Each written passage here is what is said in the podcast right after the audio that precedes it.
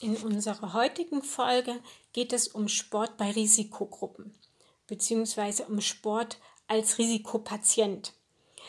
Laut der Aussage des Gesundheitsministeriums sind 30 bis 40 Prozent der deutschen Bevölkerung Risikopatienten. Das heißt, sie leiden an Diabetes, Bluthochdruck oder Übergewicht.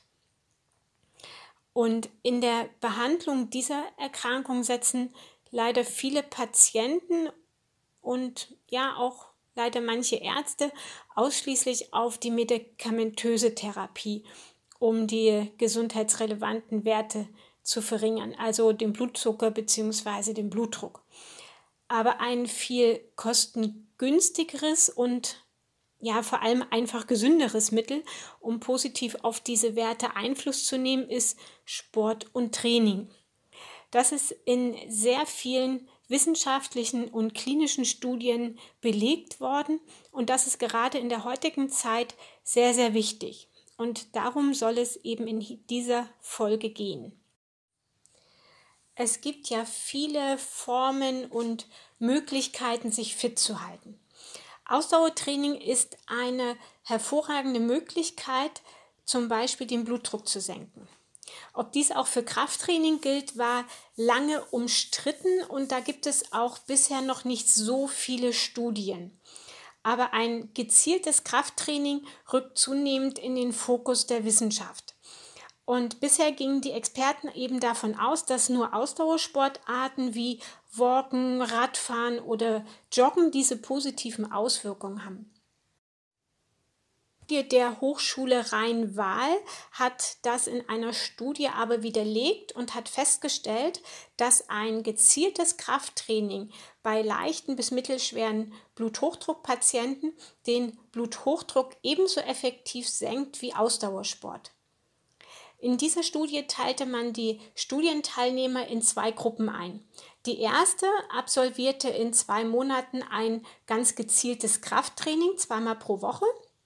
Im Verlauf des Studienzeitraums wurde dann die Intensität der Übung auch immer schrittweise gesteigert. Zur selben Zeit hat die Kontrollgruppe, also diese zweite Gruppe, kein Krafttraining gemacht. Und die Auswertung der Daten hat ergeben, dass das Krafttraining auch eine blutdrucksenkende Wirkung hat. Außerdem hat sich die Beweglichkeit natürlich verbessert und die körperliche Kraft der Studienteilnehmer ähm, hat sich auch verbessert. Das zahlt sich dann natürlich auch im Alltag aus. Generell haben alle Teilnehmer bestätigt, dass sie sich fitter und wohler in ihrem Körper fühlen.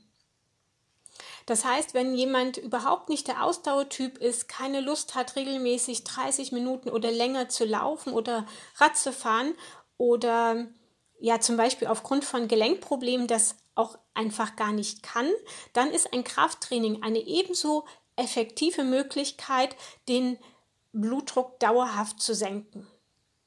Es gibt noch weitere kleine Studien, die dieselben Ergebnisse gezeigt haben. Wichtig wäre an dieser Stelle natürlich noch zu betonen, dass dabei auch die korrekte Durchführung des Trainings auch in Verbindung mit einer begleitenden Betreuung wichtig ist. In der Zeitschrift für Sportmedizin gibt es einen Artikel direkt über Bluthochdruck und Sport mit verschiedenen Studien und die empfehlen als Leitlinie drei bis vier Trainingseinheiten mit dynamischer Muskelarbeit über einen Zeitraum von mindestens 30 bis 45 Minuten. Also ein Fitnesstraining, Gymnastik bzw. moderates Kräftigungstraining nach kompetenter Anleitung. Bei Diabetes gibt es ähnliche Studienergebnisse. Neben einer speziellen Ernährungsumstellung wirkt sich auch hier Krafttraining sehr günstig auf den Blutzuckerspiegel aus bei Typ 2 Diabetikern. Es gibt eine kleine Studie, die im Ärzteblatt veröffentlicht wurde. Dabei ging es um insulinabhängige Typ 2 Diabetiker, welche schon über einen langen Zeitraum hinweg Insulin spritzen mussten. Also bei denen war es im Durchschnitt seit sieben Jahren, waren die insulinpflichtig. Das Training bestand aus kontinuierlich ansteigenden Belastungseinheiten, ergänzt durch Übungen mit besonders hoher Intensität, also das sogenannte HIT-Training, das High Intensity Intervall Training. Das ging über fünf Monate und am Ende hat man herausgefunden, dass das regelmäßige Training die Blutzuckerkontrolle verbessert hat. Die, der nüchtern Glukosewert hat abgenommen und tendenziell ist auch der Insulinverbrauch zurückgegangen.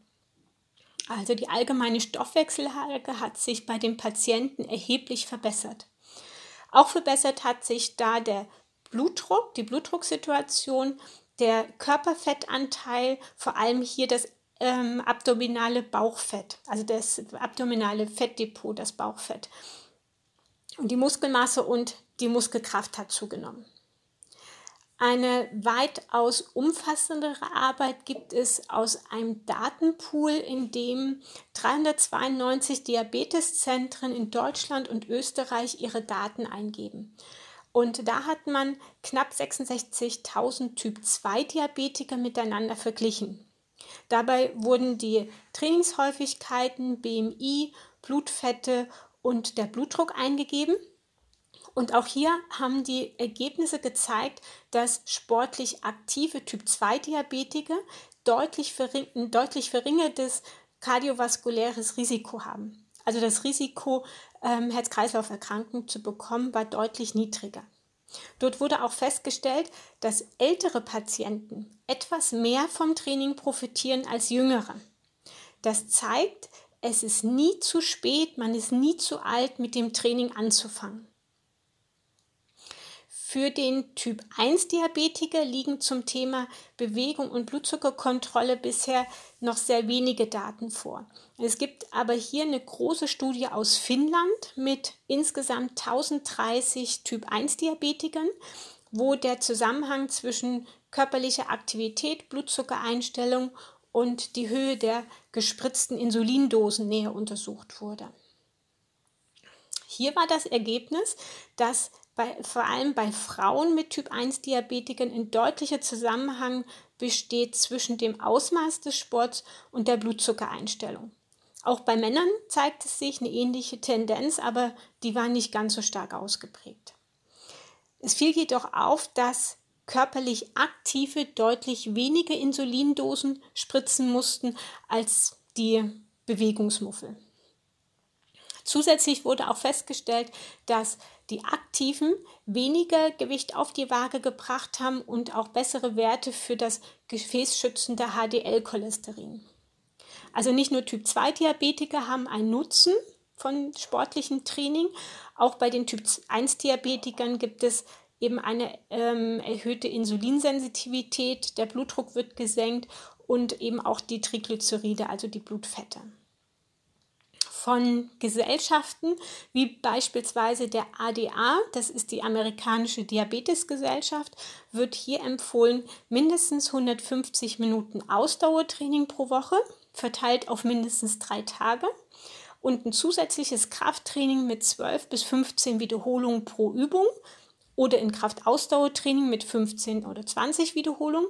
Dabei sollen möglichst alle Muskelgruppen, alle großen Muskelgruppen in mindestens neun verschiedenen Übungen trainiert werden. Ja, das ist so ihre Empfehlung.